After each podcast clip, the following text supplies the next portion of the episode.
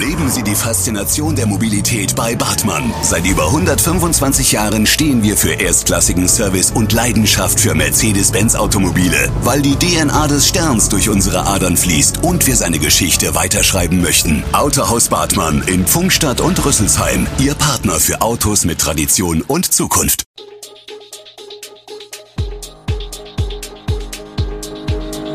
Gude, unser morgendliches News Update. Das Wichtigste aus Südhessen für Sie im Überblick. Guten Morgen aus Darmstadt an diesem 4. Juli. Motorradfahrer bei Reichelsheim schwer verletzt, Heinerfest endet mit Friedensleuten statt Feuerwerk und mehrere Tote nach Schüssen in Kopenhagen. Das und mehr hören Sie heute im Podcast. Beim Brand des Pennymarktes im Rüsselsheimer Stadtteil Königstetten ist am Samstagabend nach ersten Schätzungen der Polizei ein Gesamtschaden von mehreren Millionen Euro entstanden. Menschen wurden bei dem verheerenden Feuer glücklicherweise nicht ernsthaft verletzt.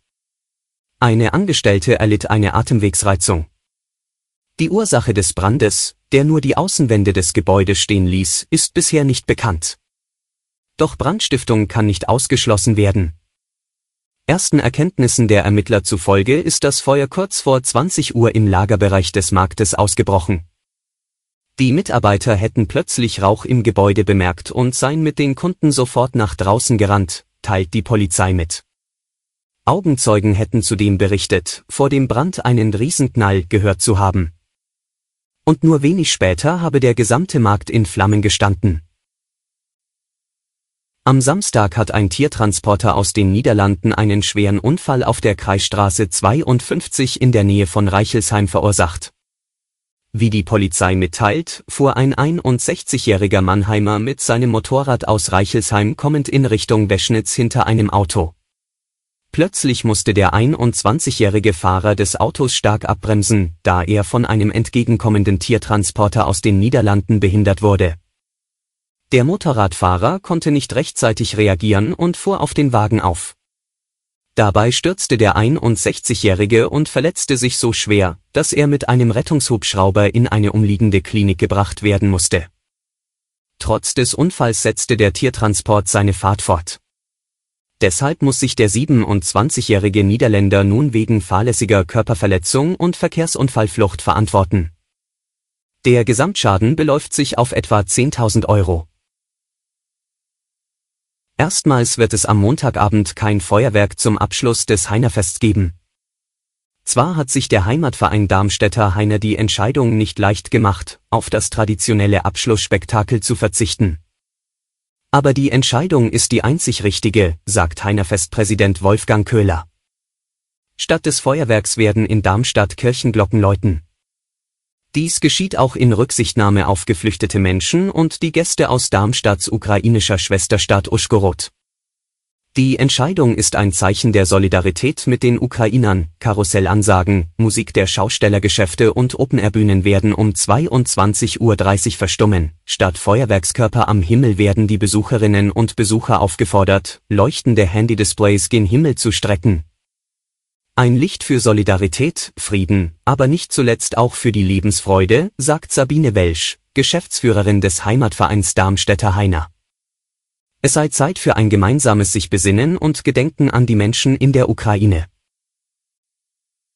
Wir bleiben in Darmstadt. Die Ideen für ein autoarmes Bestandsquartier in Darmstadt werden heftig und kontrovers diskutiert. Seit dem Beitrag über die Pläne der Stadt und das Konzeptpapier der Initiative Heinerblogs erreichen kritische wie lobende Kommentare die Redaktion, auch die Initiative selbst bekommt Dutzende Meinungsbeiträge. Es geht vor allem um die aktuellen Vorschläge, wie man den Lichtenberg-Block stark verkehrsberuhigen könnte. Das Wohngebiet zwischen Röhnring, Kranichsteiner und Heinheimer Straße soll wahrscheinlich als autoarmes Quartier getestet werden das würde vor allem bedeuten, den Durchgangsverkehr über neue Einbahnstraßenregelungen und Sperren aus den Wohnstraßen zu verdrängen. Anwohner sollen weiterhin Stellplätze haben, allerdings auch im Martinsviertel wird im Lauf des nächsten Jahres die Parkraumbewirtschaftung eingeführt. Mobilitätsdezernent Michael Kolmer, Grüne, will den Pilotversuch Autoarmes Bestandsquartier im nächsten Sommer starten und hat sich noch nicht auf einen Block festgelegt. Die Initiative Heiner Blocks drängt auf einen Start in diesem Herbst und favorisiert den Lichtenberg-Block. Die Arbeiten an der Autobahn laufen bereits, bald werden die ersten neuen Masten zu sehen sein, der hessische E-Highway an der A5 wird Richtung Süden erheblich verlängert. Zwischen Gräfenhausen und Darmstadt werden auf der Westseite der Autobahn insgesamt 181 zusätzliche Masten für die Stromoberleitung errichtet. Der seit 2020 laufende Lkw-Versuchsbetrieb auf der Strecke wird bislang als Erfolg bewertet und soll daher ausgeweitet werden. Entlang der knapp sieben Kilometer langen Verlängerungsstrecke wurde die Fahrbahn seit dem Frühjahr in Südrichtung verengt, die vier Fahrspuren blieben dabei erhalten. Inzwischen wurden auf dem Streckenabschnitt die Leitplanken entfernt. Im Sommer werde mit dem Aufstellen der neuen Masten begonnen, teilt die bundeseigene Autobahn GmbH mit. Dafür würden rund 10 Millionen Euro investiert. Im ersten Quartal 2023 solle die erweiterte Anlage in Betrieb gehen. Bei einer Bluttat in einem Einkaufszentrum in Kopenhagen sind mindestens drei Menschen erschossen worden.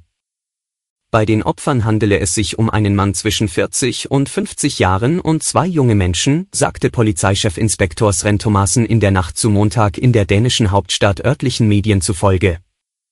Drei weitere Menschen seien schwer verletzt und in kritischem Zustand. Zum möglichen Motiv machte Thomasen keine Angaben. In sozialen Medien werde über einen rassistischen Hintergrund spekuliert, sagte er. Dafür gebe es derzeit keine Anhaltspunkte. Die Polizei hatte einen 22-jährigen Dänen in Zusammenhang mit der Tat festgenommen. Der mutmaßliche Schütze sei der Polizei grundsätzlich bekannt gewesen, sagte Thomasen. Weitere Angaben hierzu machte er nicht. Die Polizei geht davon aus, dass der Täter alleine handelte. Bei der Festnahme habe der Mann ein Gewehr und Munition dabei gehabt. Möglicherweise sei aber noch eine andere Waffe im Spiel gewesen.